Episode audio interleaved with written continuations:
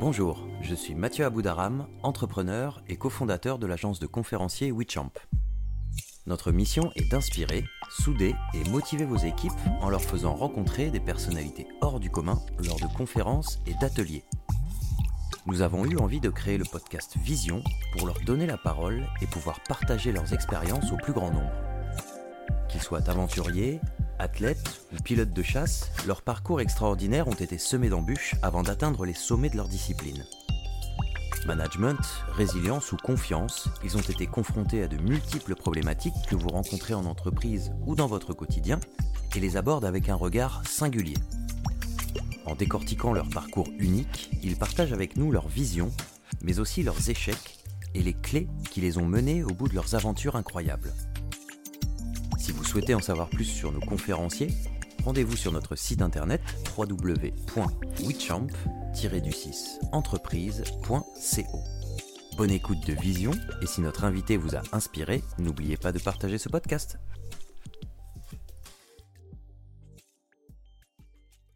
Bonjour à tous et bienvenue dans ce tout premier numéro du podcast Vision, le podcast qui décortique le profil de personnalité inspirante. Alors pour ce premier numéro, aujourd'hui j'ai la chance de recevoir le général Thierry Ducré. Bonjour Thierry. Bonjour. Comment vas-tu? Très bien et toi? Ça va, ça va. Bon alors, on, va parler de, plein de choses aujourd'hui. On va parler bah, bien sûr de toi, hein, mais on va parler de... On va parler d'OPEX, on va parler de, troupes coloniales, on va parler de, commandement, on va parler de management. Mais l'idée, bah, c'était d'abord de, savoir euh, qui es-tu Thierry? Donc est-ce que tu peux te présenter? Euh, Oui, donc je viens de terminer le commandement des forces spéciales de l'armée de terre, après 40 années de carrière euh, dans l'armée. Je suis donc un tout jeune retraité depuis maintenant trois semaines. C'est tout récent. Et donc je vais pouvoir me consacrer à d'autres activités qui ont égrené ma vie jusqu'à présent, la plongée, la moto et puis d'autres choses. Voilà, donc euh, je suis issu d'une famille, euh, tout ce qu'il y a de plus classique, avec euh, un père moitié lorrain, moitié corse et une mère landaise. tu as grandi où toi Voilà, et j'ai grandi, mon père étant militaire, je suis né au Sénégal, j'ai vécu à Madagascar, j'ai vécu à Pau, à Paris, voilà, donc on a, on a pas mal voyagé quand j'étais quand j'étais gamin. D'accord, bon super. Alors du coup, c'est cette cette carrière dans l'armée, euh, ça, t'est venu comment? Est-ce que c'est le fait d'avoir vu ton père ou euh, c'était venu comme ça? Non, pas du tout. Euh, c'est quand j'étais en terminale en 1978. Il y a eu deux événements marquants. Le premier, c'est l'opération à Colvézi et le sauvetage de, des Français et des Belges qui étaient, qui étaient là-bas dans une situation extrêmement compliquée, avec des gens rapatriés en avion euh, avec des Belges qui disaient Vive la France, vive l'armée française. Et je me suis dit Tiens, il y a un truc qui m'a échappé. Il y a quelque chose que je n'avais pas compris. Euh, et puis la deuxième chose, c'est 1978 euh, également, le Liban, et donc l'engagement des, militaires français sous les casques bleus, les troupes des Nations Unies. Et l'un des amis de mon père s'est fait grièvement blessé, donc je lui ai amené son café tous les jours à l'hôpital, parce qu'il était soigné pas loin de la maison. Et ça m'a donné envie de faire ce métier-là, un métier d'aventure, euh, tourné vers l'action, euh, voilà. D'accord. Alors pour, pour, pour, nos auditeurs euh, qui sont, qui sont plus jeunes comme moi, alors j'avoue que j'ai n'ai pas de connaissance de, ces événements, mais l'intervention dont tu parles où les, les, Français et les Belges ont été sauvés, c'est quoi Ça c'est Colvézi. Colvézi c'était au Zaïre à l'époque, qui est maintenant la République démocratique du Congo. Il y a eu une évacuation de ressortissants parce qu'il y, avait, il y avait des troubles, une guerre, une guerre civile sur place. Euh, et donc, euh, on a évacué les ressortissants d'une grande ville qui s'appelle Colvézi, où il y avait essentiellement des Français et des Belges, pas que, mais essentiellement des Français et des Belges, euh, puisque le Zaïre, c'est l'ancien Congo belge. donc voilà, donc ces gens-là ont été évacués par une opération menée à la fois par des Français et des Belges, donc le deuxième régiment étranger de parachutistes, et puis les paracommandos belges. D'accord. Et toi, quand, quand, tu vois ça, tu avais quel âge à l'époque? J'avais 17 ans. Oui. D'accord. Donc tu... 17 ans. Tu allais passer ton bac J'étais en train de passer mon bac. Je voulais, être, euh, je voulais faire euh, une école d'agronomie. Euh, donc ah, je ne me dirigeais pas du tout vers, vers l'armée. Voilà. Je voulais faire une école d'agronomie. Et puis je me suis dit, bah non, c'est ça que je veux faire. Voilà. D'accord, très bien. Voilà. Et alors du coup, qu'est-ce que, comment, comment on fait pour, pour devenir militaire? Alors comment tu t'y es pris? Qu'est-ce que, qu'est-ce que tu as fait? Ben, Moi j'ai fait Saint-Cyr, donc j'ai fait deux années de préparation, maths sup, maths donc préparation scientifique. Et puis ensuite, j'ai fait Saint-Cyr. Deux ans à Saint-Cyr, un an d'école d'application. Donc ça fait cinq ans d'études après le bac. Et puis ben, ensuite, j'ai commencé ma carrière d'officier en commandant des unités qui étaient d'abord une section, donc c'est 30 à 45 personnes et en terminant avec les forces spéciales, euh, à peu près un peu moins de 3000 personnes. D'accord, rien que ça, 3000. D'accord. Bah, moi, il y a quelque chose qui m'intéresse, donc c'est euh, cette école, Saint-Cyr. Qu'est-ce que c'est Saint-Cyr? On entend très souvent dans, dans le domaine militaire l'école Saint-Cyr, c'est une école prestigieuse, etc. Alors, qu'est-ce que c'est? Qu'est-ce qu'on apprend? Est-ce qu'il y a des diplômes spécifiques euh, Pour moi, c'est quelque chose d'assez mystérieux, Saint-Cyr, en fait. Oui, Saint-Cyr, il, y a, y a plusieurs, voies pour le recrutement. Il y a la voie scientifique, la voie littéraire, euh, sciences économiques, et puis après il y a d'autres euh, voies d'accès un peu moins classiques. Euh, donc pour les gens qui font la voie scientifique, c'était mon cas, c'est une école d'ingénieur, donc on passe un diplôme d'ingénieur. donc en 5 ans après le bac Voilà, 5 ans, maintenant c'est 6 même, puisque à l'époque, moi Saint-Cyr c'était 2 ans, maintenant c'est 3 ans. donc voilà, donc ça fait 5 ans de formation après le bac pour moi, 6 ans aujourd'hui. Euh, avec la sanction d'un diplôme d'ingénieur euh, à la fin pour euh, le concours scientifique. Et puis il y a les concours littéraires, langue, relations internationales, etc. Avec des diplômes universitaires qui sont au niveau du master. voilà. Donc ça, c'est la partie formation académique. Il y a une partie formation sportive, évidemment, parce que pour être officier ou pour être militaire tout court, eh ben, il vaut mieux avoir euh, un esprit sain dans un corps sain. Euh, et donc, euh, on entretient les gens physiquement. Et puis, il y a quand même un certain nombre de, de, métiers pour lesquels, pour lesquels il faut être en forme physique. Et puis, le troisième aspect, c'est la formation militaire. Donc là, on apprend à commander. On apprend des techniques d'abord sur l'armement, sur les transmissions, sur un certain nombre de choses comme ça. Et puis surtout, on apprend à commander, à commander au combat, à commander des, à commander des unités, etc. Voilà. Donc les, trois aspects essentiels de la formation, formation académique, formation physique et formation militaire. D'accord, ok, mais qu'est-ce qui va hum, varier, qu'est-ce qui, est différent par exemple? De faire Saint-Cyr par exemple par rapport à intégrer euh, l'armée, je dirais, euh, après son service militaire.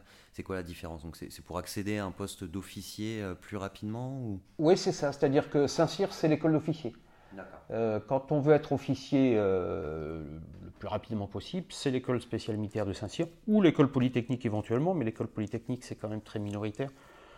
Il y en a entre 0 et 5 par an qui, qui euh, rentrent dans l'armée, donc c'est quand même c'est quand même pas énorme, alors que Saint-Cyr, on est sur entre 150 et 200, globalement un peu moins de 200, 200 élèves officiers tous les ans.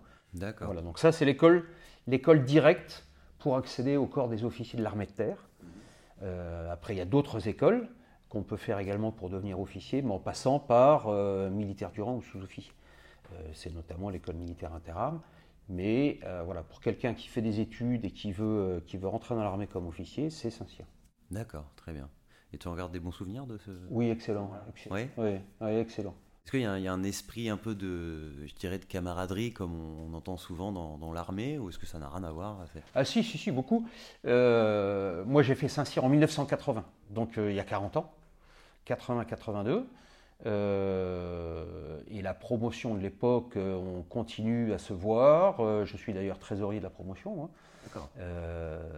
J'ai pris cette responsabilité-là il, il, y a six mois maintenant.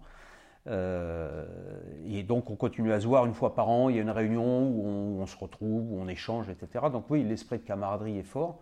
Et puis c'est quand même la base de un des éléments essentiels du métier militaire. Euh, la camaraderie, l'esprit de corps, euh, voilà. Donc oui, c'est très important. Et alors quand, quand tu étais, étais, jeune devant ta télévision et que tu as vu ces opérations, qu'est-ce que Qu'est-ce que tu t'es dit? Tu t'es dit je veux, je veux aller euh, aider mon pays ou tu t'es dit je veux aller faire la guerre aux méchants? Qu'est-ce que Non, c'était pas faire la guerre, c'était euh, c'était avoir une vie d'aventure parce qu'effectivement en échangeant avec euh, donc le camarade de mon père qui avait été blessé, il m'a il m'a raconté un petit peu sa vie, ce qu'il avait fait, etc. Et puis moi j'ai bien vu aussi ce que faisait mon père. Et donc c'est vraiment la vie d'aventure. C'est ça qui m'a tiré. Et euh, j'ai expliqué il n'y a pas très longtemps, quand j'ai quitté donc, le service actif, il y avait une cérémonie pour mon départ. Et je disais que ce qui était amusant, c'est que ce qui m'avait fait rentrer dans l'armée, c'était l'envie de, de, vivre des aventures. Et ce que je retenais de mes 40 années, c'était pas du tout les aventures, même s'il y avait de très très belles aventures, c'était les rencontres que j'y avais faites. Et tous les gens que j'ai croisés, voilà, et ça c'est vraiment ce que j'en retire. Ce que je retire de ces 40 années-là, c'est ça. Les gens que j'ai croisés, soit parce qu'ils étaient sous ma responsabilité, soit parce que c'était des camarades, mais la richesse de ce métier-là, ce sont les rapports humains. Et alors justement, donc tu, parlais de, de, ton père qui lui aussi était militaire, vous avez beaucoup bougé. Euh, qu'est-ce qu'il faisait lui, ton père, dans l'armée? Et comme moi, la même chose. Il était officier, euh, officier parachutiste, donc il a à peu près la même chose que moi. Pas avec les mêmes postes, mais, euh, mais c'était à peu près la même chose. D'accord, mais avant de, avant de, de voir ces, ces images à la télé qui t'ont donné envie de, et puis cette discussion avec l'ami de ton père qui t'a donné envie de vivre une, vie d'aventure. Avant ça, euh, pas du tout C'était pas quelque chose qui, t'attirait Non. Non, parce que euh, moi j'étais plus attiré par, l'agriculture que. Oui, l'armée m'intéressait pas, ça m'attirait pas. J'y avais pas pensé. J'y avais pas pensé. Ok. Et ça fait quoi alors de, vivre euh, quand on est enfant de vivre avec une famille qui doit déménager tous les, toutes les X années euh, Vous avez eu beaucoup de déménagements Oui, alors moi j'en ai eu plus que mon père. Mais euh, euh, non, c'est bien sûr des rencontres intéressantes, des, des pays qu'on découvre, et donc ça c'est intéressant pour l'ouverture d'esprit, pour... donc ça c'est le côté positif. Le côté négatif, c'est qu'on n'a pas d'amis d'enfance. Et en fait, moi, je me suis jamais posé quand j'étais enfant. On déménageait euh, tous les deux ans ou tous les trois ans. Euh, et du coup, euh, bah oui, quand on a 16 ans et qu'on se retourne derrière soi, on s'aperçoit que bah, finalement, les amis, on les compte sur les doigts d'une main parce qu'on a trop déménagé. Quoi. Ouais, ok. Alors, du coup, donc, là, es à, tu es à Saint-Cyr, tu as intégré l'école. Et alors, vers, vers quoi tu avais envie de te diriger? Enfin, tu avais intégré Saint-Cyr, mais est-ce que c'est toi qui décides où tu vas ou est-ce qu'il y a, il y a des concours pour intégrer telle ou telle unité? Comment ça se passe en fait? Il y a un classement en fait. Il y a un classement à la fin de, à la fin de Saint-Cyr en fonction des résultats qu'on a dans les trois matières que je citais tout à l'heure. Euh, puis en fonction du classement, on choisit, euh, on choisit ce qu'on veut faire. Moi, je voulais prendre les troupes de marine, les ex-troupes coloniales, c'est-à-dire les gens qui euh, régulièrement partent en famille pour deux ans, euh, outre-mer, en Afrique ou ailleurs. Euh, c'est ça que je voulais faire, et si possible dans les parachutistes. Voilà. Et mon classement m'a permis de choisir effectivement ce que je voulais. Donc c'est ce que j'ai pu faire. D'accord. Et donc quand tu intègres donc anciennement les, troupes coloniales, c'est quoi en fait Ça dépend de, l'armée de terre C'est dans l'armée de terre, oui. C'est dans l'armée tout à fait. Alors, ça s'appelle les troupes de marine parce qu'autrefois, jusqu'en 1900, ça appartenait à la marine. C'était les unités qui euh, étaient euh, chargées d'assurer la sécurité des comptoirs euh, dans, les, dans, les, dans les anciennes colonies. Les comptoirs sont les, places de commerce, c'est ça? Oui, tout à fait. Tout à fait. Voilà. Donc c'était des unités qui appartenaient à la marine et en 1900 ça a changé. Les, troupes coloniales ont basculé, ont basculé dans l'armée dans de terre et donc elles se sont appelées les troupes coloniales et non plus les troupes de marine. Et ça, ça a duré jusqu'à la fin de la colonisation euh, euh, de la France sur un certain nombre de, régions en Afrique, euh, période à dans, les, dans, les, années 60, période à laquelle on a de nouveau basculé de, l'appellation de troupes coloniales à troupes de marine. On est revenu à l'ancien nom, puisque n'ayant plus de colonies, on ne pouvait pas appeler ça les troupes coloniales. Effectivement. D'accord. Alors, qu'est-ce que. Hum, comment ça se passe? Donc, tu quittes l'école, tu intègres l'armée de terre. Et qu'est-ce qui se passe après? Donc s'ensuit, c'est quoi? C'est une formation ou on t'envoie en OPEX tout de suite? Comment ça se passe? Euh, C'est-à-dire qu'une fois qu'on sort de l'école, donc des cinq années d'études, euh, on est formé. Et donc moi, je suis arrivé dans un régiment à Angoulême où j'ai été, euh, nommé chef de section, c'est-à-dire que j'avais sous mes ordres une unité constituée de, de 40 personnes, 40 personnes qui étaient des appelés d'ailleurs à l'époque. Euh, puisque les appelés existaient encore. Donc c'est quand le, service militaire était encore obligatoire Voilà, absolument. Euh, et donc j'avais une quarantaine de, soldats et de sous-officiers sous mes ordres, avec une quinzaine de véhicules, 15 euh, exactement. et donc on s'entraînait, on se préparait pour des opérations, pour faire la guerre, puisqu'à l'époque c'était quand même la guerre contre... c'était la guerre froide, hein, donc on était dans une situation qui était un peu compliquée. Euh, voilà. Et puis je suis parti avec ma section au Liban euh, deux ans après. Donc euh, ça c'est 83, 86. Voilà. Donc au départ, quand on sort de l'école, en fait, on nous, confie une section. moi j'étais dans l'infanterie de marine, donc on m'a confié une section d'infanterie de marine. Voilà, donc une quarantaine de personnes. D'accord. Là, tu avais quel âge J'avais 22 ans. D'accord, ok. Alors, se retrouver à la tête d'une section de 40 personnes quand on a 22 ans, comment ça se passe quand on est tout jeune comme ça? Bien, on apprend. On apprend son métier, on apprend avec, avec ses subordonnés, avec euh, les sous-officiers qui sont en fait les cadres de maîtrise, donc les cadres intermédiaires, euh, qui sont évidemment plus expérimentés, ils étaient tous plus âgés que moi, ceux-là. Euh, donc j'avais cinq sous-officiers. donc qui nous apprennent, et puis notre chef aussi, qui lui a plusieurs sections sous ses ordres, 4 à 5, qui lui aussi nous guide, et en tout cas c'est ce qu'il doit faire en principe nous guide, nous forme, euh, et puis évite, euh, évite qu'on fasse des bêtises et nous apprend notre métier, parce que quand on sort d'école, évidemment, on ne connaît pas parfaitement son métier. On fait des erreurs, euh, on apprend, voilà. D'accord. Alors du coup, deux ans après, donc, vous étiez basé où À Angoulême. Angoulême, d'accord. Et deux ans après, donc vous partez au, au Liban. C'est quoi cette première opération au Liban? C'était une opération d'interposition entre...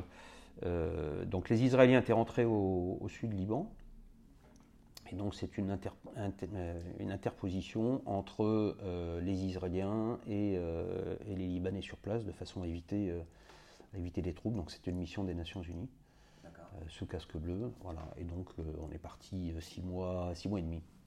D'accord. Et cette première opération, est-ce que c'est, ça a été quelque chose de, qui s'est passé sans accroc ou est-ce que ça a été quelque chose de compliqué? Comment ça s'est passé? C'est toujours un peu compliqué une opération parce qu'il faut, euh, il faut prendre les bonnes décisions. Il y a des moments où on est où on est placé dans des situations qui sont extrêmement tendues. Et donc l'objectif dans ces opérations-là, à l'époque, notamment les opérations des Nations Unies, c'est de maintenir la paix. Donc euh, euh, c'est quand même assez différent, par exemple, de ce qu'on fait aujourd'hui à Sahel. Où l'objectif c'est. tu disais, pardon à SL Au Sahel. Au Sahel, pardon, excuse-moi. c'est moi qui ai des problèmes d'oreille. en Afrique subsaharienne. Euh, où là l'objectif c'est de, de, de, détruire les, les, terroristes qui sont sur place, donc, alors que là-bas c'était de l'interposition, maintien de la paix, etc. Donc on a deux missions très différentes, et donc la difficulté c'était de pouvoir imposer euh, les décisions des Nations Unies sans pour autant euh, générer de la violence. Voilà. Donc on est toujours... On, est toujours à chercher la bonne mesure, le bon équilibre entre la pression et voilà. Donc ça c'était très intéressant. Et puis, c'est euh, des activités euh, extrêmement riches et denses pendant, pendant six mois et demi, euh, en permanence, avec des départs en pleine nuit pour, pour régler des incidents, etc. Donc, une vraie vie d'aventure. Donc là, j'étais servi. Quand tu dis régler des incidents, par exemple, c'était quoi un peu le quotidien de, ce que tu voyais là-bas? Parce que pour, pour, ceux qui nous écoutent ou pour les gens comme moi qui n'ont jamais vécu l'armée, euh, ça veut dire quoi, par exemple? Est-ce que tu as des souvenirs de, de ton quotidien, je dirais, là-bas, de, des incidents? Qu'est-ce que, À quoi ça peut s'apparenter euh? Oui, ça peut s'apparenter. Alors, il y avait plusieurs milices euh, sur place au sud Liban. Il y a eu effectivement des montées en tension parce que, comme on était là pour faire respecter l'ordre et, les règles internationales, je me souviens d'un cas où effectivement euh, une des sections euh, du régiment, donc une des sections des casques bleus, était euh, menacée par une, par une milice qu'on appelle la milice Amal, avec des hommes en armes, et donc il y avait une section de chez nous, donc une, vingtaine, de, personnes qui étaient face à une vingtaine de miliciens, et, et tout ça risquait de, risquait de, dégénérer avec des tirs, avec et donc euh, je me souviens qu'avec ma section, on est parti pour, euh, s'interposer. Et en fait, on a, renforcé le dispositif de façon à éviter de tirer sur les milices. Euh, on a ramené des renforts de façon à montrer qu'effectivement on était en position de force et qu'il fallait éviter de tirer. Donc c'est comme ça qu'on arrivait à, la plupart du temps à régler les incidents. Par la dissuasion Absolument. du groupe, d'accord. Est-ce que c'est vrai que en tant que casque bleu, euh, on n'a pas le droit, en tant que soldat casque bleu, on n'a pas le droit de, tirer sur un ennemi. Non, c'est pas vrai. D'abord, euh, il y a des règles. D'abord, il y a plusieurs conditions dans lesquelles les opérations sous, euh, sous mandat des Nations Unies peuvent être, peuvent être menées. Plusieurs articles, on ne va pas rentrer dans le détail, c'est un peu technique, mais il y a des missions dans lesquelles effectivement on est limité à la légitime défense, il y en a d'autres où c'est un, peu plus, un peu plus ouvert et un peu plus, un peu plus agressif. si je peux employer ce terme-là. Mais là, en l'occurrence, au Liban, en principe, c'était la légitime défense. D'accord.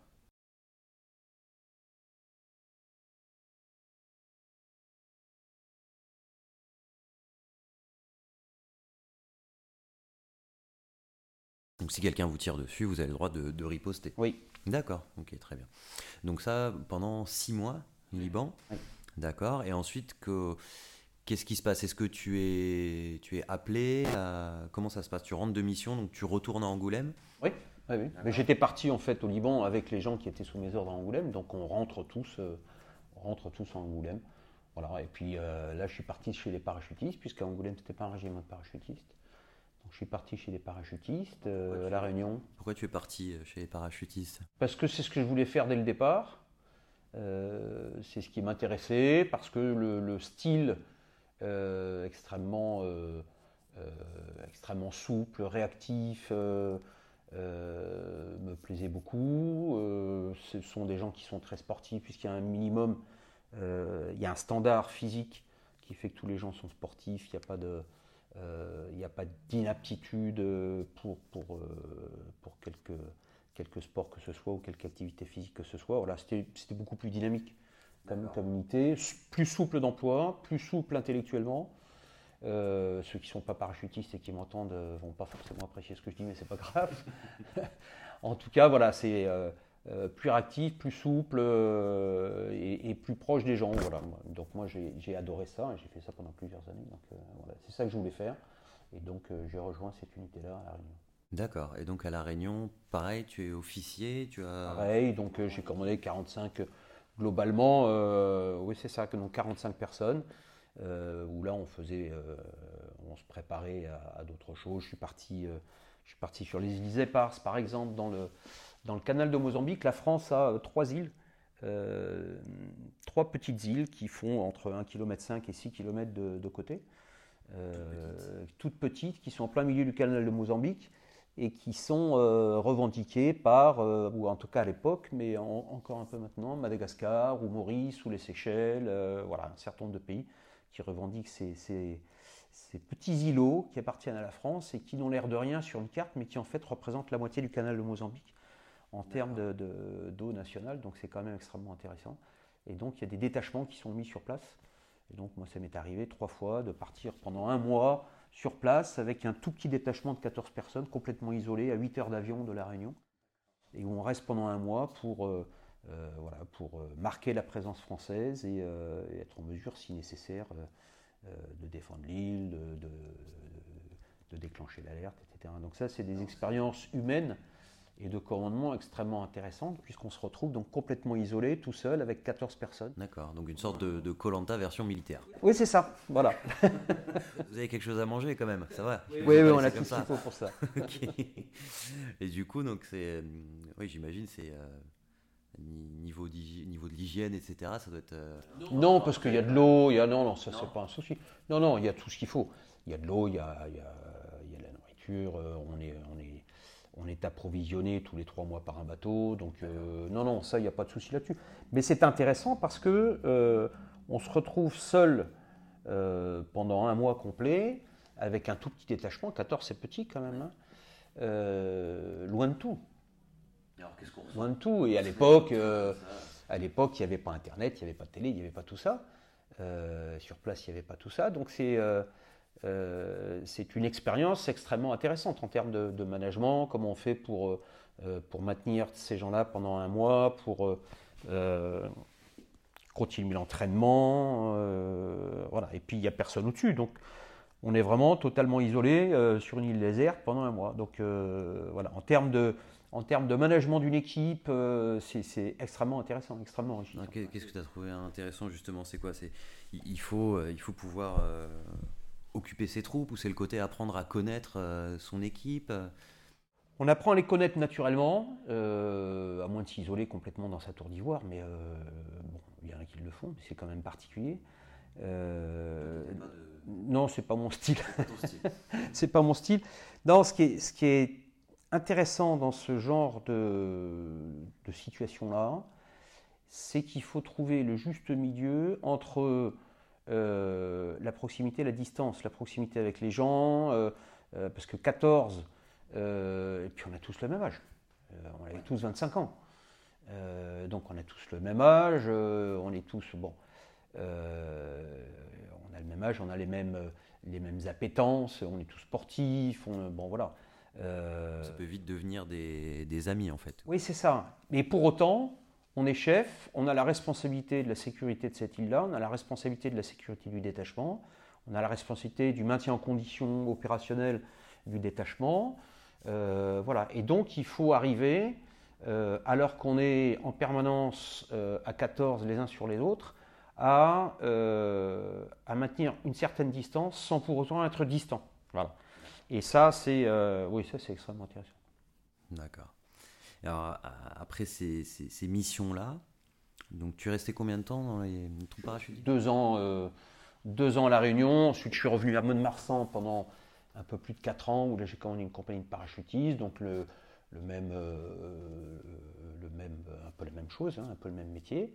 Euh, sauf que j'avais 200, 150 personnes sous mes ordres. Voilà, on passe de 45 à 150, 150, 200. Euh, mais euh, le métier est à peu près le même. Hein. On, forme, on entraîne, euh, on dirige, on part en opération. Moi, je suis parti. je suis parti en Centrafrique, je suis parti au Gabon, voilà, donc on a fait un certain nombre de choses. Même si tu, tu prends entre guillemets en, responsabilité, tu as une équipe plus grande, tu restes pas planqué en France. Ah non, pas du tu, tout. Tu pars avec, avec tes unités. Oui, tout à fait. Et vous étiez parti où là en l'occurrence Alors moi je suis parti en Centrafrique, mais j'étais pas parti avec la compagnie, j'étais parti seul. Euh, et puis je suis reparti pendant 4 mois. Et puis je suis parti avec toute ma compagnie, donc avec les 150 personnes. On est parti au Gabon pendant 4 mois aussi. Donc voilà, j'ai vécu un certain nombre de, certain nombre de choses intéressantes. Et puis. Euh, Gabon, c'était, c'était pour quel. Euh, Il y a un détachement permanent au Gabon qui est là pour assurer. Dans, dans, le cadre d'accords de défense entre la République Gabon et la République française, pouvoir intervenir au profit euh, du Gabon dans le cadre de ces accords de défense ou dans la région. Donc euh, nous, on était sur place. Il y avait eu une évacuation de ressortissants quelques mois avant. Euh, il y a eu une opération de Togo quelques mois après. À partir de voilà, donc c'est une, une, plateforme, une plateforme de départ pour des opérations soit au Gabon, soit dans la sous-région, si jamais il y avait besoin. C'est ce qui a permis c'est ce qui a permis au moment, au déclenchement de l'opération Serval en, quand, euh, quand les colonnes de terroristes sont descendues sur Bamako, euh, ce qui avait permis justement de bloquer, d'arrêter la colonne de djihadistes qui descendait, c'était justement les forces prépositionnées. Donc les gens qui étaient déjà dans la zone. Donc c'est à ça que ça sert en fait. Donc d'où l'importance d'avoir des troupes un peu partout, notamment dans les régions tendues, je dirais. C'est ça. D'accord. La mission, c'est ça. Voilà. Donc ça, c'était Mode Marsan. Et puis ensuite, je suis parti au Tchad pendant deux ans, où là j'ai fait de, l'assistance technique, c'est-à-dire que j'étais conseiller euh, du chef du premier bureau de l'armée tchadienne, donc j'étais en uniforme tchadien. D'accord. Voilà, j'étais en uniforme tchadien, j'étais capitaine de l'armée tchadienne, et donc j'étais là pour conseiller euh, le DRH en fait de l'armée tchadienne. D'accord. pourquoi? Pourquoi toi en fait euh, parce que on avait une très grosse coopération avec le Tchad. Idriss Déby euh, était euh, au pouvoir depuis euh, un an quand je suis arrivé.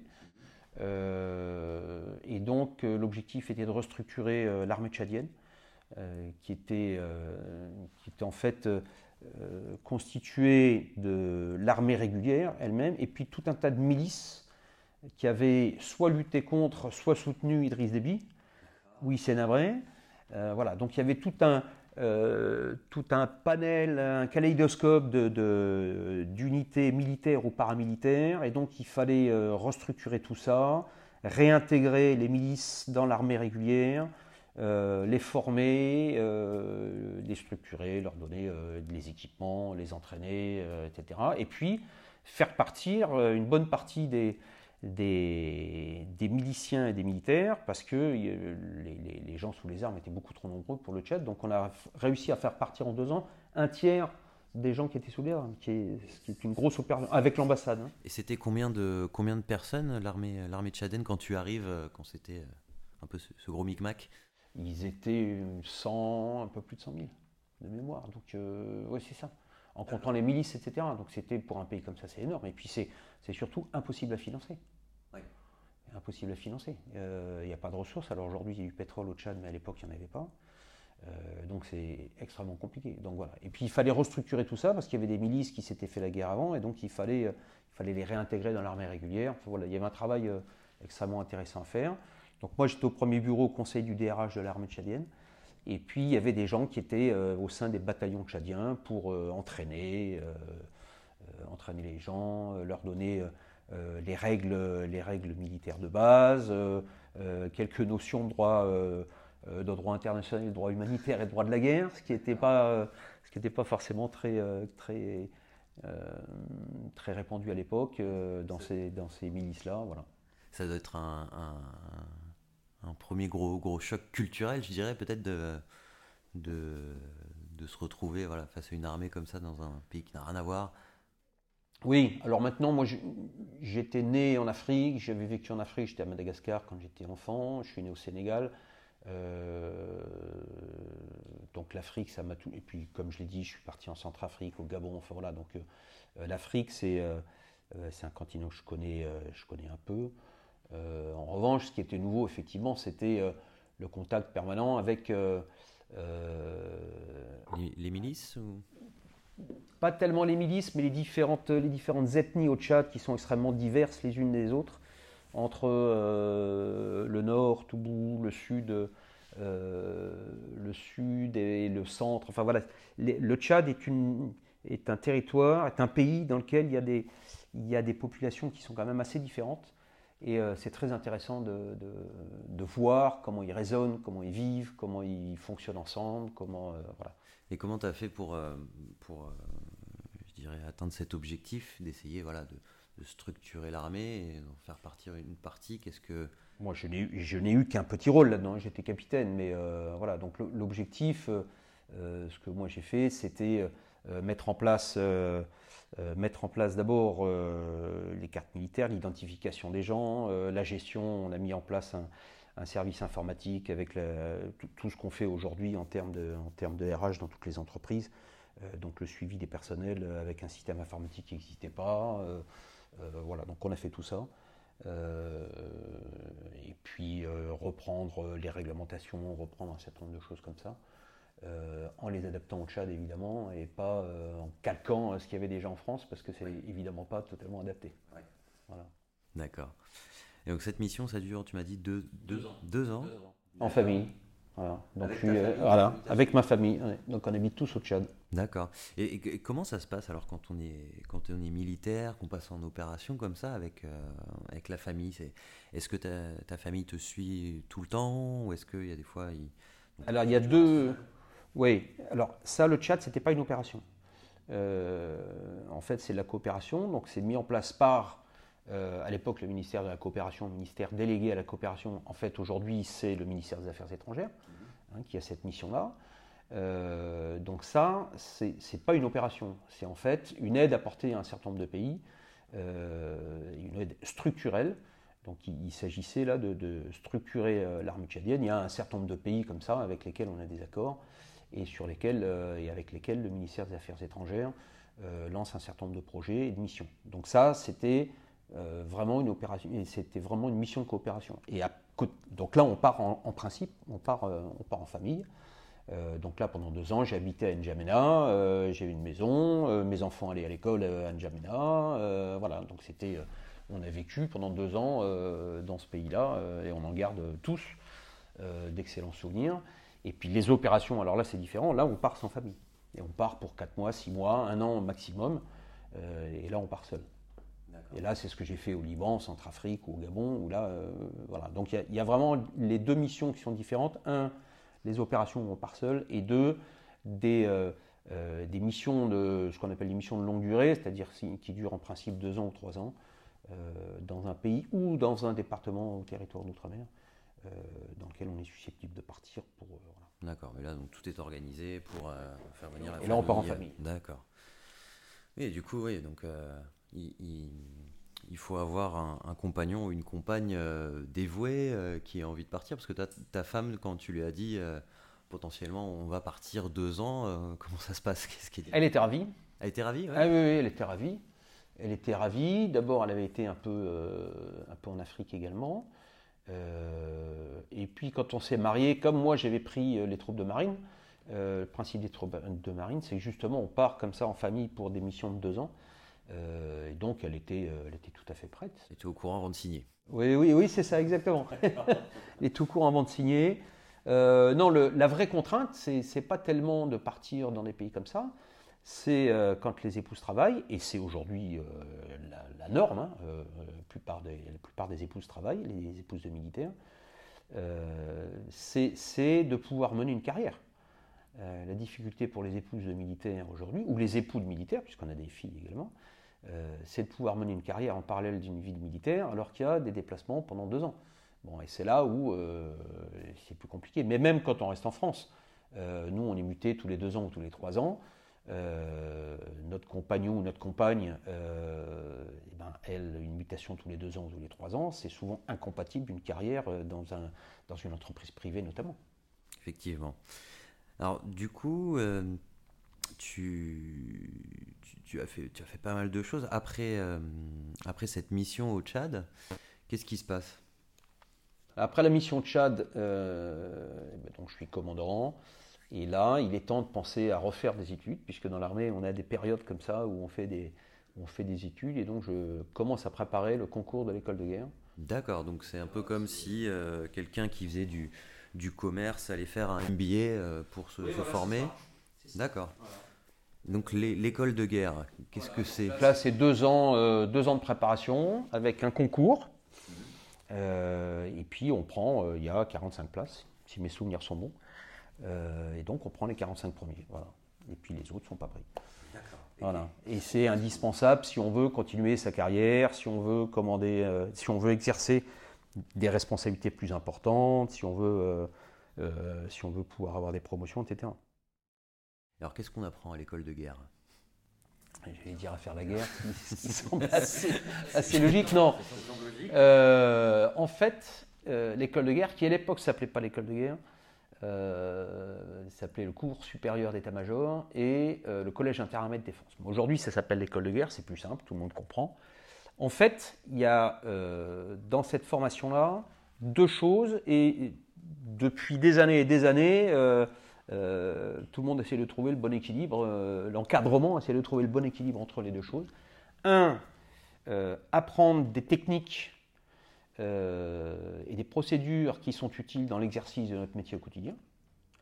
Ça peut être des techniques administratives, ça peut être euh, apprendre effectivement à faire la guerre avec des unités plus importantes, avec 2000, 3000, 10 000, 20 000 hommes, comment on commande ça, qu'est-ce qu'on fait, etc. De la stratégie, exactement. Donc ça, c'est l'aspect technique. Et puis le deuxième aspect, c'est le leadership, puisqu'en fait, cette école-là, elle est faite pour euh, sélectionner les grands chefs de l'armée française. Et on ne sélectionne pas et on ne forme pas les grands chefs de l'armée française en leur apprenant des techniques. C'est le leadership qu'on apprend. Et donc, euh, c'est une école qui, doit en permanence trouver l'équilibre entre former des officiers d'état-major possédant parfaitement les techniques qu'ils vont utiliser tous les jours pendant les 10 ans, 15 ans qui viennent, et former les leaders dont l'armée aura besoin dans 20 ans. Voilà. Et donc voilà, il faut, trouver, euh, faut trouver le juste équilibre entre les deux. Mais je pense que l'ENA est très exactement dans la même, dans la même logique. Euh, voilà, c'est toutes ces écoles qui doivent former des leaders. Euh, en fait, c'est un peu ça. C'est quel, quel, équilibre trouver entre la formation leadership et la formation de, de, praticiens, de techniciens euh, de leur métier? Et donc, en fait, on apprend les deux. Ok. Alors ça, c'est, ça, reste de la théorie ou est-ce qu'il y a des côtés pratiques aussi dans... Non, c'est très théorique. C'est une formation qui est très théorique. Très théorique. Alors moi j'ai fait deux ans, j'ai fait la première année, je l'ai faite, donc ça dure deux ans. La première année je l'ai faite en Espagne, euh, donc à l'école de guerre espagnole, la Escuela de Estado Mayor, euh, à Madrid. Euh, là je suis parti en famille également, donc toute la famille m'a suivi, donc du coup il parlait. C'est l'armée espagnole Oui. D'accord. Donc on, voilà, on a des échanges entre les armées. D'accord. Donc comme Erasmus pour les étudiants. Euh, Exactement. C'est la même chose. C'est l'Erasmus militaire. en fait, c'est pas l'Erasmus militaire. L'Erasmus militaire, maintenant, ce sont les, échanges entre les écoles de formation d'officiers. Donc Saint-Cyr fait des échanges avec euh, avec l'école de formation des officiers en Grande-Bretagne, Sandhurst, avec l'école en Allemagne, etc. Donc ça, c'est plus, c'est plus Erasmus. Mais la comparaison est bonne. Effectivement, il y a des échanges. et donc moi, je suis parti en Espagne. Mais j'avais un camarade aux États-Unis, j'en avais un en Grande-Bretagne, j'en avais, il y en avait quatre en Allemagne, il y en avait un en Italie. voilà. Et moi, j'étais en Espagne. Donc j'ai fait un an en Espagne. Et puis ensuite, un an à Paris. voilà, donc ça fait deux ans. Euh, extrêmement intéressant parce que non seulement on apprend des, on apprend des techniques, on apprend, euh, on, est formé sur le leadership, on réfléchit. un, leader, c'est essentiellement sur la réflexion et, proposer, euh, présenter aux, étudiants ou aux stagiaires des situations qui les amènent à réfléchir, à prendre des décisions et à imaginer un certain nombre de choses. C'est un, un, peu ça le leadership.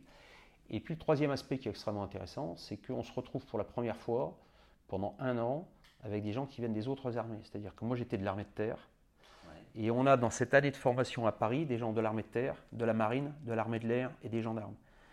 Et en fait, dans chacune de ces armées-là, les gens raisonnent un peu différemment. Et ils abordent les problèmes de façon différente. Et c'est extrêmement intéressant euh, de voir que pour résoudre le même problème, eh ben, on ne prendra pas forcément le même chemin. Et donc ça, c'est euh, des choses qui sont euh, extrêmement enrichissantes, je trouve. Et puis en plus, ça permet de se rendre compte que même si on est persuadé de très intelligent, il y en a d'autres qui sont tout aussi intelligents. C'est pas parce qu'ils raisonnent pas comme nous qu'ils n'ont pas la même intelligence. Donc ça, c'est euh, très formateur. Alors du coup, cette école, donc euh, quand tu as fini ces deux ans de formation, qu'est-ce qui se qu'est-ce qui se passe après? Est-ce que tu, tu prends le prends, enfin, tu deviens quoi? Tu deviens général déjà ou... Non, euh, non, je suis passé lieutenant-colonel après. Et en fait, euh, je repars en régiment à ce moment-là pour deux ans. Tu repars où? Euh, Je pars à Noyon, en Picardie. Et là, je prends le, ce qu'on appelle le bureau opération et instruction du régiment. Euh, qui est un des chefs de service du régiment. Donc un des, euh, si on prend, euh, si on prend. juste, je, te, coupe, pardon. Un, régiment. Un régiment, c'est 1200 hommes. D'accord. Voilà. Le régiment, c'était 1200 hommes. Et donc, c'est comme une entreprise, comme une entreprise privée. Hein. Il, y a, il, y a, il, y a, dans cette entreprise-là un certain nombre de directeurs. il y en a un qui s'occupe de, du matériel, des équipements, de la maintenance. Il y en a qui etc. Moi, je m'occupais des opérations et de l'instruction. Voilà. Euh, et donc pendant deux ans, on va euh, d'abord euh, professionnaliser le régiment, puisque c'est la fin du service militaire à ce moment-là. Et donc, quand j'arrive au régiment, il y a une centaine d'engagés sur les, sur les 700, 800 militaires du rang, puisque le reste, ce sont des cadres. Et donc, en deux ans, on va professionnaliser tout le régiment, puisque quand je partirai, euh, et ben en fait, il n'y aura, y aura plus d'appelés. On aura les derniers appelés. Donc, ça a été une transformation complète du régiment, qui est passé d'un régiment d'appelés à un régiment de professionnels, euh, avec euh, une formation différente. Ça change en fait, du coup, pour, parce que j'ai du mal à. Alors, les, les, appelés, le service militaire, ça a duré 10 mois. 10 mois, c'est à peu près le temps qu'il faut pour former un soldat de base. D'accord, c'est le minimum syndical. Voilà, c'est le minimum syndical pour avoir un soldat bien formé. Euh, c'est à peu près ça. Alors on peut partir en opération au bout de six mois, mais globalement, c'est voilà, 10 mois, c'est à peu près le temps qu'il faut. Autrement dit, les appelés, on les libérait au moment où ils étaient vraiment efficaces. Ce qui était un peu, un peu dommage. Euh, et puis le deuxième inconvénient des appelés, c'est que euh, forcément pour partir en opération, il fallait un vote du Parlement, etc. Enfin, c'était très compliqué. Raison pour laquelle en 1990, pendant la guerre du Golfe, euh, il n'y a eu aucun appelé euh, qui est parti parce que euh, le président de la République, François Mitterrand, voulait pas, et le gouvernement ne voulait pas risquer un vote négatif du, Parlement. Donc il n'y a que les engagés qui sont partis. Du coup, il y avait 10 000 hommes uniquement, alors qu'on avait une armée de 150 000. Bon, bref. donc ça, c'est l'avantage des engagés par rapport aux appelés.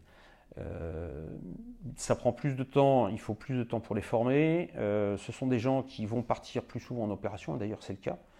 Euh, les gens partent en opération régulièrement. Euh, et puis surtout, euh, ce sont des gens qui vont faire une carrière militaire, c'est-à-dire qu'ils vont rester 15-20 ans.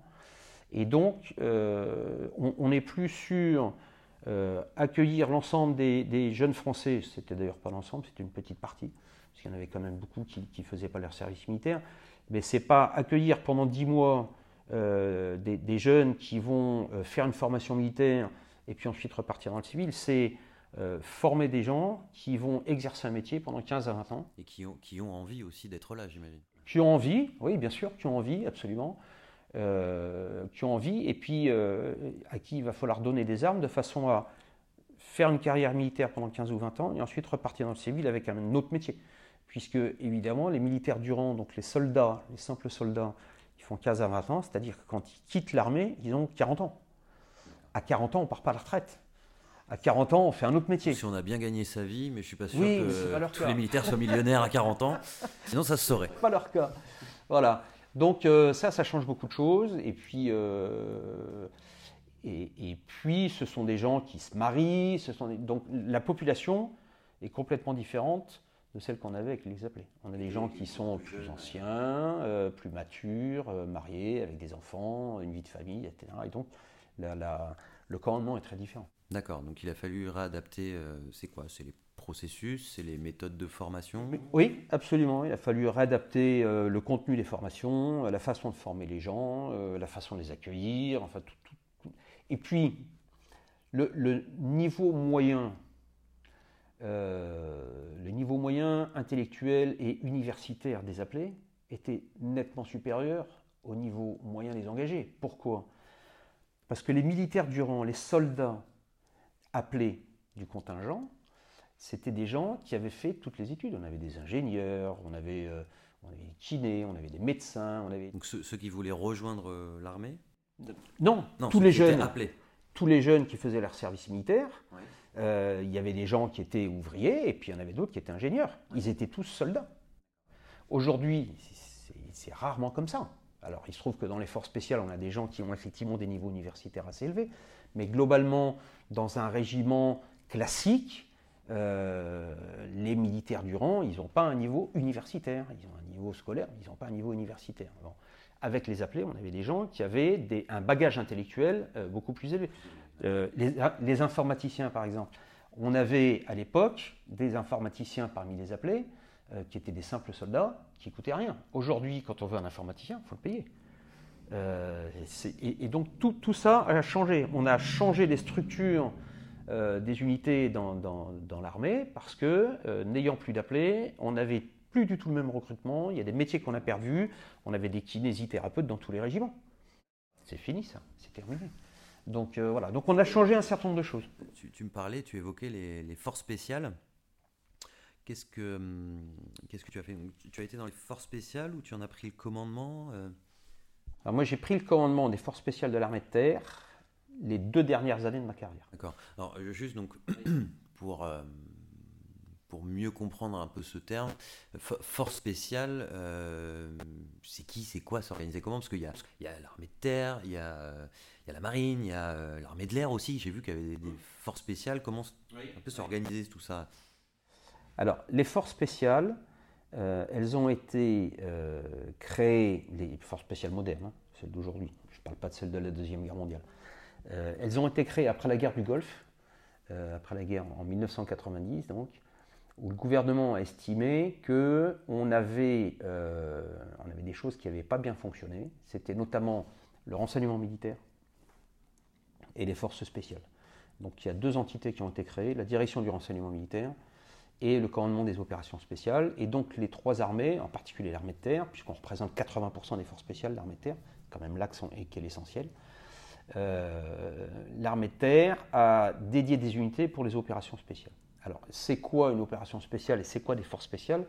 En fait, il y a un certain nombre d'opérations qui sont extrêmement délicates et dont l'objectif est, de niveau stratégique, euh, que le chef d'état-major des armées souhaite voir mener par des unités euh, spécialisées qu'il est en mesure de piloter de façon très étroite, de façon à pouvoir annuler au dernier moment si jamais il y a un problème.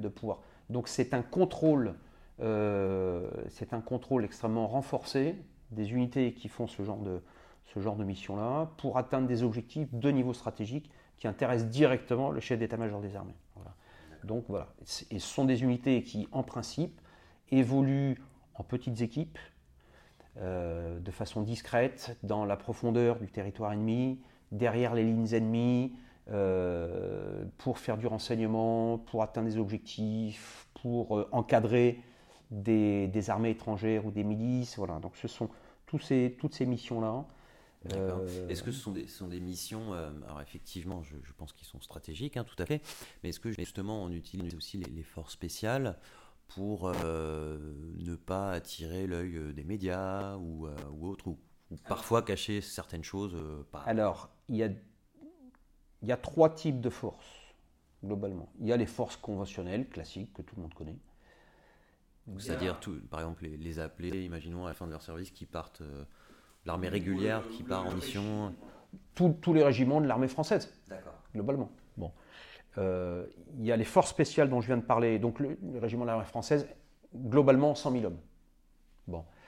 Euh, les forces spéciales, armée de terrain, les forces spéciales, un peu moins de 3 000 hommes. D'accord Donc ça, ces forces spéciales, elles sont faites pour mener des opérations qui sont des opérations militaires qui sont des opérations qui sont totalement assumées par le gouvernement et qui ne sont pas clandestines, qui ne sont pas secrètes. Elles peuvent être discrètes. On ne fait pas de communication dessus, on ne dit pas où on va. Elles ne sont pas pour autant secrètes et clandestines. C'est-à-dire s'il y a un soldat là-bas qui a un problème, qui se fait capturer par l'ennemi, vous allez le reconnaître et aller le chercher. Et à côté de ça, il y a les services secrets. Donc la DGSE. La DGSE. Où là, ce sont, je ne donnerai évidemment pas les effectifs de ces unités-là, et ceux-là, en revanche, euh, leur, rôle, c'est de mener des opérations qui sont clandestines, qui sont secrètes et qui ne sont pas destinées à être, dévoilées. Donc logiquement, si un de ces opérateurs-là euh, est prisonnier sur le terrain, et eh ben, logiquement, euh, on devrait faire en sorte qu'on ne puisse pas établir de lien entre lui et la France. Et donc toi, tu... Moi, je suis entre les deux. Voilà. voilà. Les unités dont, dont je parle et dont j'ai eu le, j'ai eu la chance de, que j'ai eu la chance de commander euh, ces deux dernières années. Ce sont les forces spéciales donc, qui, mènent des opérations militaires, pardon, militaires commandées par le chef d'état-major des armées euh, et, pour des choses qui sont totalement assumées par le gouvernement. Voilà, et qui sont parfaitement conformes aux lois de la guerre. Oui, voilà. Ce qui n'est pas le cas du service action de la DGSE. Là, on est sur autre chose. Ou de la CIA, ou de, voilà, tout ce genre de service-là, eux, c'est autre chose. C'est la guerre clandestine. Nous, c'est la guerre conventionnelle euh, et, de façon parfaitement, euh, parfaitement reconnue, euh, normée. sous ton commandement, il y a quel type d'actions ont été menées pour, pour aider un peu nos auditeurs à, se projeter sur bah, quel est l'intérêt d'avoir ces troupes très, très mobiles bah, je pense que la plupart des Français, ont, tous si ce n'est tous les Français, ont, suivi la mort de deux opérateurs euh, des, commandos marines, donc qui ne sont pas de l'armée de terre, mais qui sont de, la marine nationale. Donc les, commandos Hubert, c'est ça Oui, exactement. Euh, qui sont morts en opération lors d'une libération d'otages. Donc il y avait des gens des commandos marines et il y avait également des gens de chez moi. C'était quand ça déjà? C'était il y a un an. D'accord. Quand tu étais encore en poste Oui, j'étais encore en poste. Euh, et donc il y avait des gens de la marine nationale, donc du commando Hubert, des gens de chez moi. Euh, qui ont libéré donc euh, des otages. Euh, voilà. Donc ça, je pense que tout le monde, tout le monde s'en souvient. juste rappelle-moi le, contexte de, cette prise, prise d'otages, c'était où ça? C'était au Sahel, donc en Afrique, en Afrique subsaharienne, où des mouvements djihadistes avaient pris en otage des Français et puis deux, étrangers. Donc il y avait quatre otages qui ont été libérés à ce moment-là. je pense que les gens ont suivi également dans, dans, les, dans les informations les, derniers, euh, les derniers succès sur euh, des, des, leaders euh, du mouvement djihadiste au Sahel qui ont été, qui ont été éliminés. mais c'est pareil, ça ce sont des opérations qui sont menées par les forces spéciales en principe. Donc le but c'est ça. Donc on est engagé au Levant, donc en, Irak, où il y a eu la lutte contre Daesh. donc lutte contre le terrorisme, et puis, et puis au Mali et dans tout le reste, dans tout le reste du Sahel, dans les cinq pays du Mali, où là aussi, euh, les gens sont engagés dans le contre-terrorisme. Donc c'est beaucoup de missions de contre-terrorisme en ce moment. Mon travail à moi, c'est de préparer les forces spéciales pour les opérations. Et ensuite, euh, donc quand il y a une mission qui se déclenche ou quand il y a une relève, euh, les détachements que je prépare sont mis à disposition du commandement des opérations spéciales qui lui est à Paris. Moi j'étais à Pau qui lui est à Paris, et c'est le commandant des opérations spéciales qui mène les opérations, qui conduit les opérations, qui les pilote. Moi, mon rôle, c'est d'entraîner les gens, de les recruter, de les former, de les entraîner, de les équiper, etc. Donc, préparer les détachements et les préparer non seulement dans l'année, mais également préparer l'avenir sur les 20 ans, 30 ans qui viennent. Euh, l'un, de mes, euh, l'un des travaux euh, essentiels que j'ai mené pendant ces deux ans, c'est de, décrire un petit peu ce que seront les forces spéciales de l'armée de terre en 2030-2035 et de pouvoir définir les équipements dont on avait besoin, les hélicoptères dont on avait besoin, etc., l'infrastructure dont on a besoin, les, tout, tout, tout, ce dont les forces spéciales auront besoin dans les 10-15 ans qui viennent. Pourquoi? Parce que le développement d'un hélicoptère, c'est plus de 10 ans. Donc si on a besoin de quelque chose dans 10 ans, c'est maintenant qu'il faut, euh, qu'il faut le construire. Donc il faut le penser encore avant. Voilà. Donc c'est toutes ces affaires-là. Donc c'est ça qui est extrêmement intéressant euh, dans ce métier-là, c'est qu'on est à la fois dans quelque chose qui est assez immédiat, qui est la préparation de la mission qui va partir dans un mois ou dans deux mois, et également sur la préparation de l'avenir dans, les 20, euh, dans les 20 ans qui viennent, en imaginant ce dont on aura besoin comme drone, comme hélicoptère, comme, euh, comme bateau, comme armement, etc., Alors ça, peut être quoi le, soldat du futur? Sans rentrer trop dans le détail, mais est-ce que tu peux nous donner des, des, pistes un peu sur voilà, peut-être à quoi ressemblera un, soldat français ou, des, forces spéciales en l'occurrence dans, dans 10, 20 ans? Est-ce qu'il va y avoir des, évolutions spécifique, euh, peut-être une manière de faire la guerre qui va changer aussi, et du coup une formation différente de ces soldats? Il y aura sans doute des choses différentes sur le plan technique, parce que les techniques vont évoluer, parce qu'en face, euh, l'ennemi évolue, se modernise, euh, accès à des techniques grâce à Internet auxquelles, auxquelles il n'y avait pas accès il, y a, encore 20 ans. C'est-à-dire qu'on a aujourd'hui des groupuscules qui sont capables d'acquérir des technologies extrêmement modernes qui autrefois étaient réservées aux États. Je vais prendre un exemple. Euh, Daesh, qui est donc euh, le mouvement euh, terroriste qui, s'était emparé de toute une partie du territoire irakien et syrien. donc c'est une milice qui avait quand même une milice qui avait quand même des chars, de l'artillerie. Enfin, c'est une, milice solide. Hein. c'est une petite armée en fait. Ils étaient capables d'acheter sur Internet, en moins d'une semaine, des drones, des grenades, d'équiper ces grenades sur les drones, et de faire voler les drones, et de lancer les grenades sur euh, les soldats syriens, irakiens, français, ça, ça a été trouvé, vous avez ah pu voir, d'accord. et sur le, sur le dark web euh, Oui, oui, oui, complètement. Et, mais même un drone, on l'achète, on l'achète comme on veut, même pas sur le dark web on se met sur Google euh, ou sur n'importe quel moteur de recherche, on cherche drone et puis on achète son drone euh, sans aucun problème. N'importe qui peut acheter un drone aujourd'hui. Bon, c'est plus compliqué d'acheter une grenade de 40 mm, mais on y arrive quand même. Et là, c'est effectivement le dark web. Et, donc, euh, ces gens-là arrivent à bidouiller des, engins qui sont extrêmement discrets, légers et qui peuvent être assez efficaces. Et ça, autrefois, c'était juste pas possible. Et donc il faut que nous, on arrive, et on est en permanence dans une course de vitesse contre ces gens-là, avec une difficulté par rapport à ces gens-là, c'est que nous, on a, et heureusement, une loi, une réglementation qui évite de faire n'importe quoi en France ou euh, dans d'autres pays. C'est une démocratie, donc euh, les militaires ne vont pas acheter n'importe quoi, n'importe quoi, n'importe comment. Donc voilà, donc tout ça est encadré par un processus d'acquisition des équipements qui est extrêmement, euh, extrêmement contrôlé.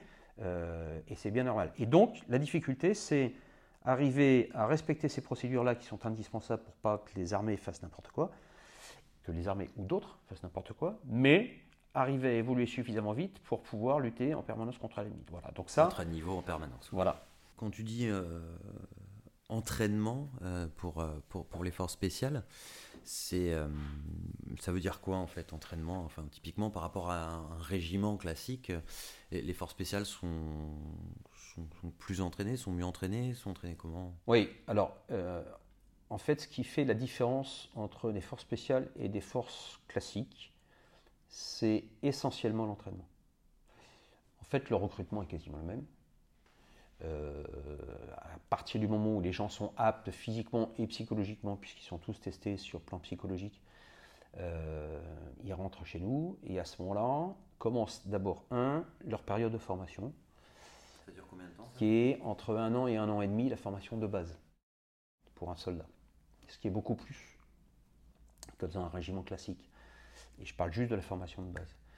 Euh, et donc, c'est déjà la première différence entre les forces classiques et les forces spéciales, c'est ce temps de formation. On prend plus de temps parce qu'on apprend plus de choses. Et l'objectif est d'arriver à, un résultat, euh, un résultat supérieur, donc à des gens qui sachent faire des choses que ne sait pas forcément faire le soldat classique au bout du même temps, à la fin de sa formation. Donc ça, c'est la première chose, c'est la formation initiale. La formation, globalement, elle est plus longue. Et deuxièmement, l'entraînement. L'entraînement, il est plus dense, il est plus fréquent, euh, il y a des contraintes euh, auxquelles les forces spéciales ne sont pas soumises de façon à libérer du temps justement pour cet entraînement. Et c'est parce que les gens sont plus entraînés qu'ils arrivent à faire plus de choses. Je prendrai l'exemple des hélicoptères. Euh, les hélicoptères des forces spéciales donc, qui, sont, qui sont fournis par un régiment qui est à Pau, les pilotes de ces, de ces hélicoptères-là font plus d'heures de vol par an que les pilotes du reste de l'armée de terre. Et c'est ce qui leur permet notamment de voler dans des espaces extrêmement restreints, en pleine nuit, dans une nuit qu'on appelle de niveau 5, c'est-à-dire où on voit absolument rien, euh, avec euh, des, jumelles de vision nocturne, euh, et en, travaillant dans un mouchoir de poche avec 4-5 hélicoptères. Donc ça c'est quelque chose d'extrêmement difficile qui n'est possible que parce qu'ils ont un niveau d'entraînement supérieur. Ils ne sont pas meilleurs que les autres au départ, mais le temps de formation initiale et l'entraînement qu'ils ont ensuite leur permet d'avoir un niveau qui est supérieur aux autres. Ça n'est que ça qui fait la différence entre les forces spéciales et les forces classiques. Et à la question, eh ben, pourquoi on n'entraîne pas tout le monde de la même façon? Eh ben, Parce que si on entraînait tout le monde de la même façon, ça coûterait beaucoup trop cher. Et là, on a 2600 hommes sur l'armée de terre qui en compte 100 000. Et donc, on arrive à faire ça pour 2600 hommes. On n'arriverait pas à faire ça pour 100 000 hommes. Ça, coûte combien un, soldat, euh, un soldat des forces spéciales à, à entraîner? On a une idée de... Oui, alors j'ai un de mes officiers qui est le, patron de l'Académie des forces spéciales euh, qui, est, et qui avait euh, évalué ça à 1 million d'euros. Donc par an ou euh, sur tout le parcours Sur tout le parcours. voilà, la formation, l'entraînement, etc., c'est 1 million d'euros. Je suis incapable de, chiffrer ça précisément, mais je, je, lui fais confiance, puisque lui a dû passer un petit peu de temps pour ça. Et voilà, globalement, c'est un million d'euros. Maintenant, euh, c'est à mon avis pas comme ça qu'on peut raisonner, parce que euh, d'abord un, soldat c'est d'abord euh, un homme ou une femme, et ça n'a pas de prix. Et ça n'a pas de prix. Et d'abord parce que c'est un être humain et donc ça n'a pas de prix en soi, et puis ensuite l'investissement en coût, en temps, en énergie, etc., c'est pas, pas remplaçable. Donc toujours un peu toujours un peu gêné quand on me demande combien ça coûte un soldat des forces spéciales. mais en tout cas, non, mais ce qu'on peut dire, c'est combien coûte la formation d'un soldat des forces spéciales. Voilà, voilà, simplement pour, pour comprendre.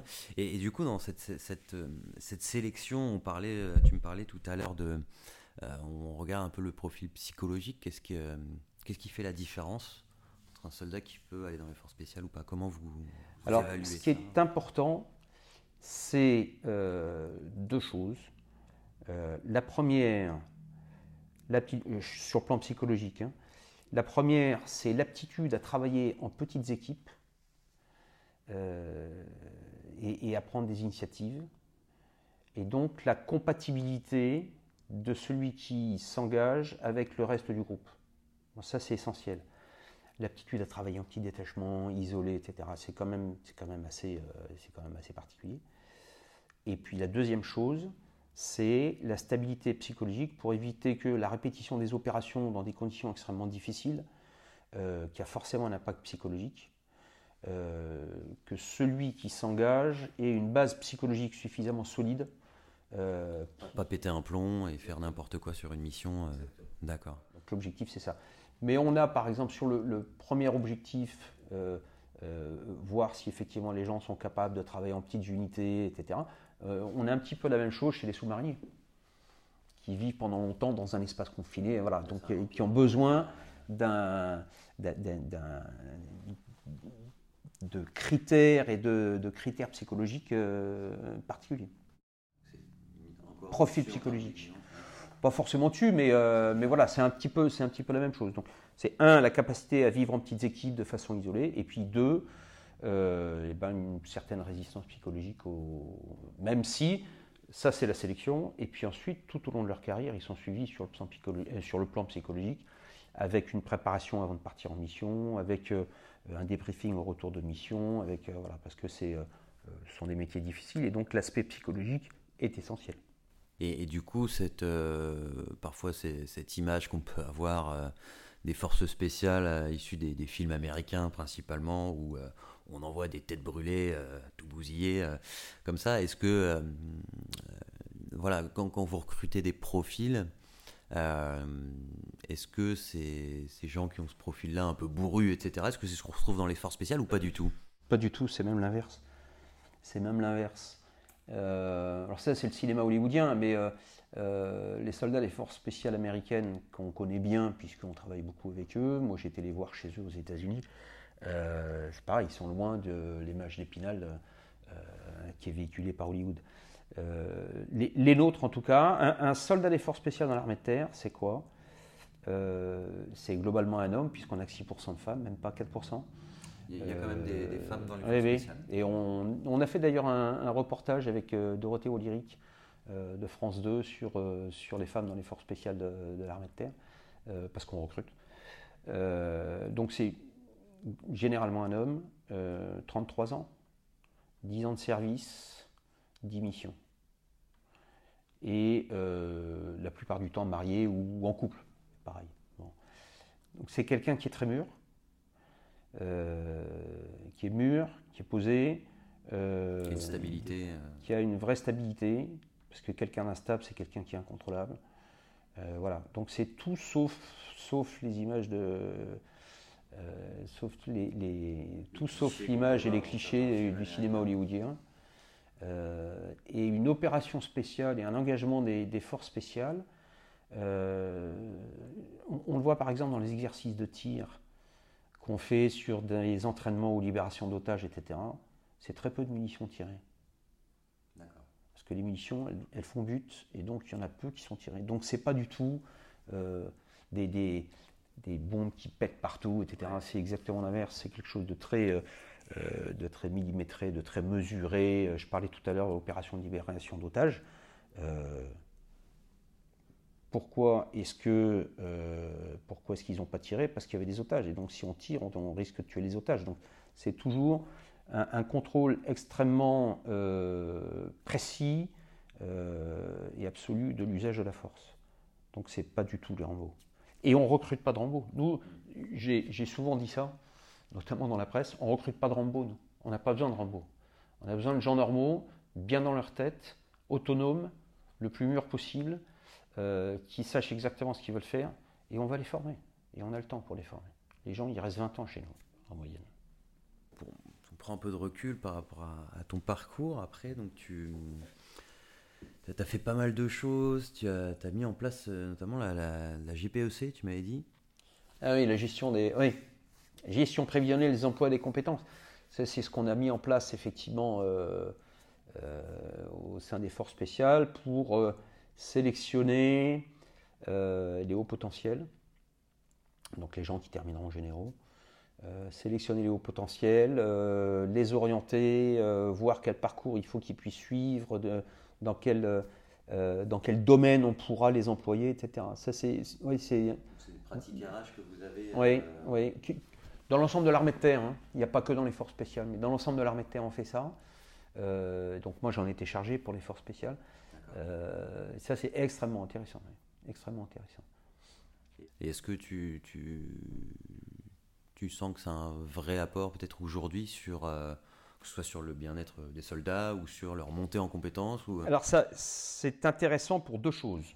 D'abord, un, ça donne de la visibilité aux gens, c'est-à-dire qu'ils savent à quelle sauce ils vont être mangés.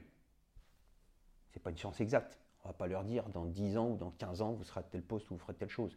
Mais on leur présente un panel de possibilités d'évolution de leur carrière dans les, euh, dans les 10 ans, à peu près 10 ans. 10 ans. Comment on informe que voilà, voilà. de ce que tu fais 10 ans, 15 ans, voilà le potentiel.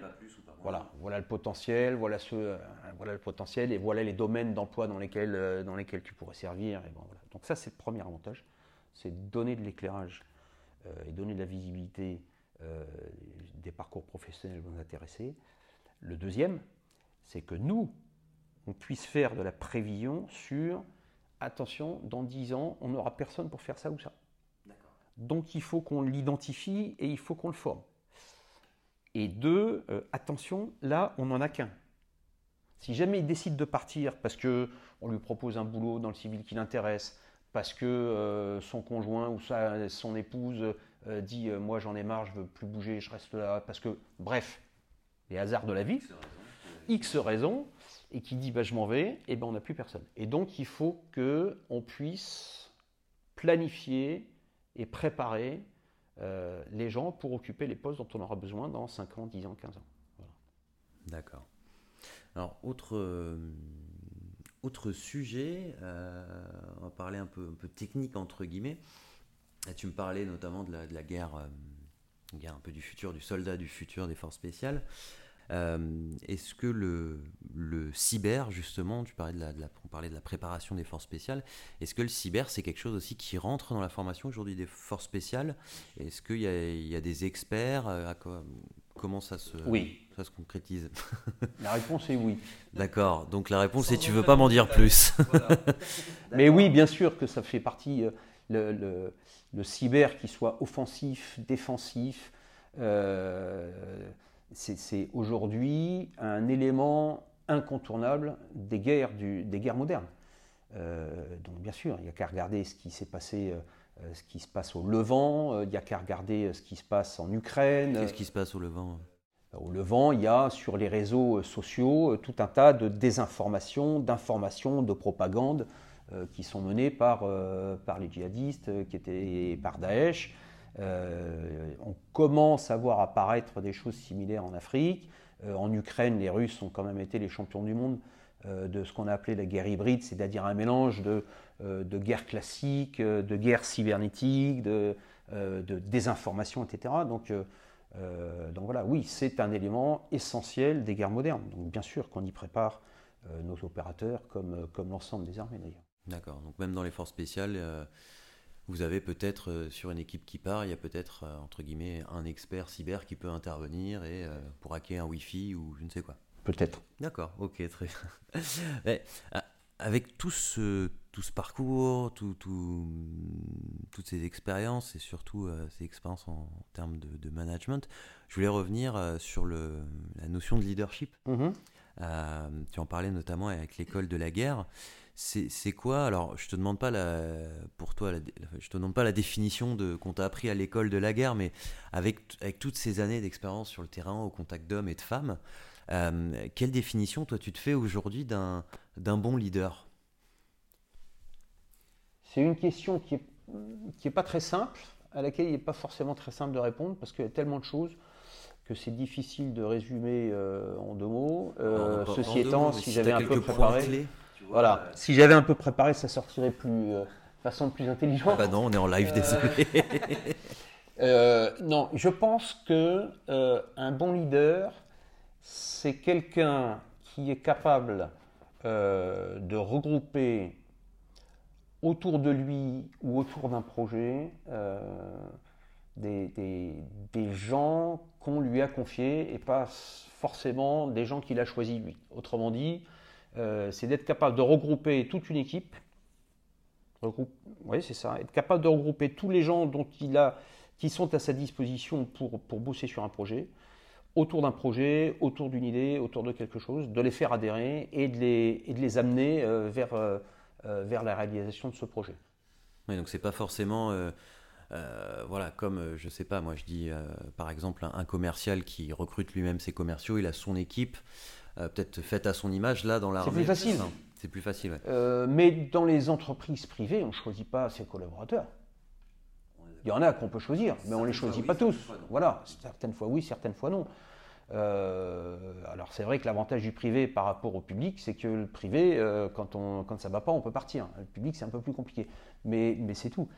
et donc je pense que dans une entreprise privée comme dans une entreprise publique, la capacité, le, bon leader, entre guillemets, c'est effectivement celui qui va être capable de, faire adhérer tout le monde autour, de, autour du projet qu'il a à mener, autour de son projet, que ce soit le sien ou celui qui lui a été confié, peu importe, et de faire adhérer les gens et de sortir le maximum possible des gens qu'il a sous, sous, sa responsabilité. Euh, je, dis souvent euh, dans, mes conférences euh, que ce qui compte, c'est d'être capable de gérer l'incompétence. Parce que c'est facile de travailler avec des gens qui sont intelligents, motivés, travailleurs. Ça, tout, tout le monde peut faire ça. C'est vachement simple. Gérer l'employé parfait, par exemple. Ah bah oui, ça c'est quand même facile, ça. Honnêtement, bon.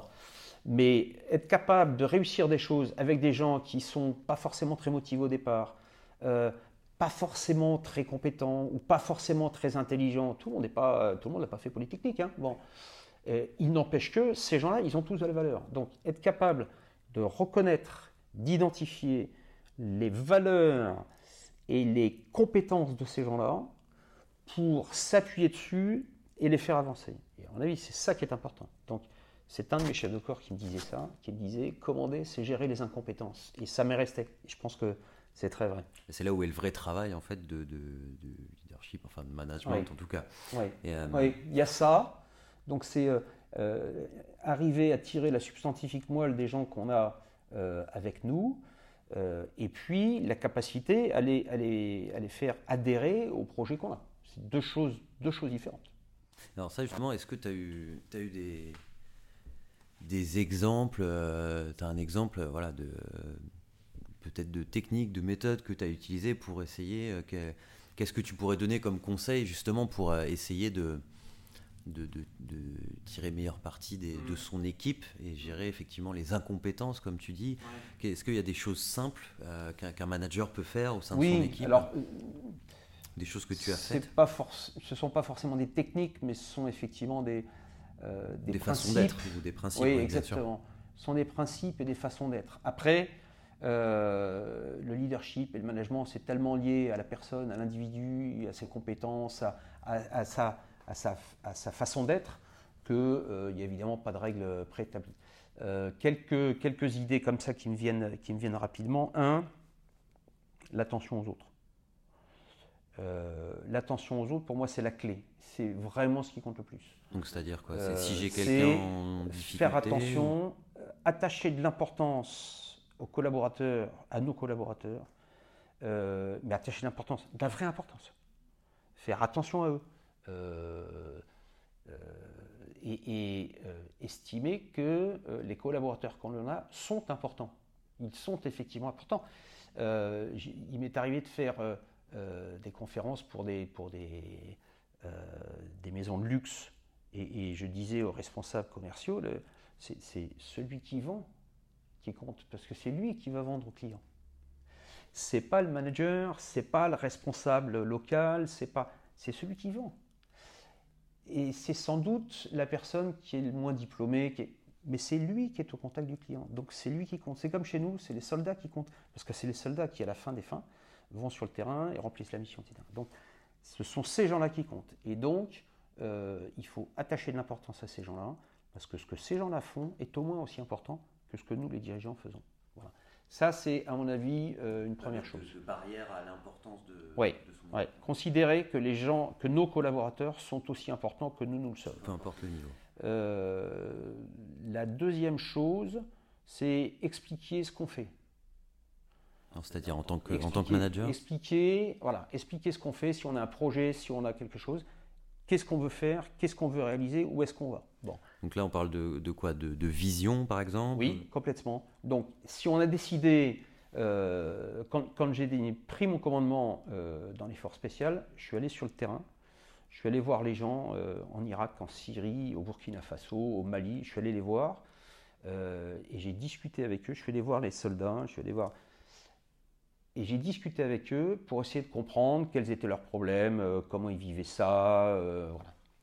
Et j'en suis revenu avec un certain nombre d'idées euh, qui m'ont guidé pendant les deux ans et, que les mois suivants n'ont fait que confirmer. Bon. Ça, à mon avis, c'est essentiel. C'est plus on monte dans la hiérarchie et plus il faut faire l'effort d'aller voir en bas comment ça se passe. Pour pas être déconnecté de la. Pas être déconnecté. Voilà. Donc ça c'est important. Euh, donc ça, ça permet de bien connaître la situation et pas faire confiance euh, aux canaux d'information qui remontent en disant tout se passe bien, Madame la Marquise. Non, il faut aller voir en bas comment ça se passe. Deux, donc quand je suis revenu avec ça, j'ai fait un plan d'action en disant voilà ce que je souhaite faire dans les deux ans qui viennent. Et après, eh ben, il faut le vendre, ce plan d'action, il faut le communiquer et il faut que les gens adhèrent à, ce projet-là. Et à chaque fois qu'on prend des décisions, elles sont évidemment pas toujours euh, immédiatement populaires, et c'est normal. Euh, on n'est pas là pour être populaire, on est là pour faire fonctionner une boutique. Mais si on explique pourquoi on fait, quel est le projet, vers quoi on va et pourquoi on prend telle et telle décision, à ce moment-là, effectivement, on peut faire adhérer les gens qui, au départ, pas forcément envie d'adhérer. Bon, voilà. voilà déjà trois, trois idées qui me paraissent, euh, qui me paraissent essentielles. Euh, une autre, c'est donner, donner, donner des responsabilités, c'est déléguer, c'est la subsidiarité. Il y a une expression qu'on emploie dans l'armée, c'est le caporalisme. C'est-à-dire c'est l'officier qui va faire le travail du caporal, donc c'est le, le, patron qui va aller voir l'ouvrier, qui va lui dire faut que tu fasses comme ça, comme ça. chacun son boulot. Chacun son boulot. Les gens sont formés pour faire leur travail, ils le font à leur niveau, et leur niveau, en général, ils le font bien. Donc ce n'est pas la peine de descendre, faire du micromanagement. D'accord, donc d'aller vérifier toutes les tâches une par une, etc. Micromanagement, c'est la mort, euh, c'est le contraire de la subsidiarité, et c'est la mort de l'initiative. Parce que si on est en permanence sur le dos de ses collaborateurs, eh ben, ils prendront aucune initiative, puisque c'est pas la peine. Le boss, il vient voir tout ce qu'on fait. Donc, donc voilà, ça c'est important. Subsidiarité, responsabilisation, responsabilisation des niveaux, euh, des niveaux subordonnés, de façon à ce que on puisse développer euh, l'initiative. Et je reviens sur accorder de l'importance aux collaborateurs. Si on met de la subsidiarité, qu'on responsabilise les gens et qu'on leur accorde de l'importance, à ce moment-là, les gens vont faire remonter des propositions d'innovation. Parce qu'ils vont se heurter à un certain nombre de choses, ils vont avoir un certain nombre d'idées, c'est eux qui vont avoir les idées les premiers dans un processus euh, euh, bottom-up euh, qui, est souvent, pas toujours, mais souvent le meilleur pour l'innovation. Ils vont faire remonter un certain nombre de propositions et ils vont le faire remonter parce qu'ils auront confiance, parce que, un, c'est eux qui connaissent leur job, la subsidiarité fait qu'ils savent qu'on leur laisse une certaine marge d'initiative, et deux, comme on leur accorde de l'importance, ils vont être écoutés. Et donc ça, ça génère des capacités d'innovation. On va bientôt devoir, devoir terminer parce que tu as un emploi du temps euh, chargé malgré que tu sois à la retraite. Euh, toi, avec euh, donc, toute cette carrière professionnelle au sein de l'armée, est-ce que tu as un, conseil que tu pourrais donner aux, jeunes générations, peu importe que ce soit ceux qui veulent intégrer l'armée ou autres, est-ce que tu as une, un peu une leçon de vie de, toute cette carrière une chose importante que, que tu auras appris cette carrière et quelque chose que tu auras envie de partager avec, avec euh, le Thierry Ducré, qui, imaginons, euh, qui a 20 ans est en face de toi? Euh, Je pense que pour réussir, pour réussir, il y a trois qualités essentielles. Le travail, le travail et le travail. et eh ben, au moins c'est clair. voilà, ça c'est la première chose. Et deuxième chose, et ça rejoint un peu la première, c'est euh, on n'a rien sans rien, il faut faire des efforts. Quand je parle du travail, euh, tous les gens qui réussissent sont des gens qui bossent. Dans l'armée, dans le showbiz, dans le cinéma, dans tout ce qu'on peut imaginer. Il n'y a qu'à regarder. Les musiciens, euh, tous les gens qui réussissent sont des gens qui bossent. Sauf cas exceptionnel, tous les gens qui réussissent sont des gens qui bossent. Et, et deuxième point, c'est faire des efforts. Pas forcément des efforts physiques, etc faire des efforts et accepter des sacrifices. Euh, la vie, elle est faite de sacrifices. Quand on a fait un choix, il faut l'assumer. Euh, moi, je suis marié depuis euh, bientôt 40 ans. J'ai toujours la même femme. c'est pas toujours un long fleuve tranquille, mais, mais voilà. il se trouve que dans ma famille, il y a beaucoup de divorcés. Beaucoup, beaucoup. et je pense qu'il faut, oui, il faut être capable de faire des concessions, de faire des efforts. De, voilà. Je pense que ça, c'est essentiel le travail pour réussir dans la vie, euh, et puis euh, la capacité à faire des concessions, à faire des sacrifices et accepter que, euh, voilà, on n'est pas carpe diem, c'est une belle devise, mais de temps en temps, il faut faire des efforts. D'accord. Bon, super. Ben écoute, merci beaucoup euh, Thierry pour cet éclairage sur, ta carrière, tes expériences. Euh, moi, ça m'a fait vraiment plaisir que tu sois là pour ce premier podcast. Il y en aura d'autres avec d'autres invités.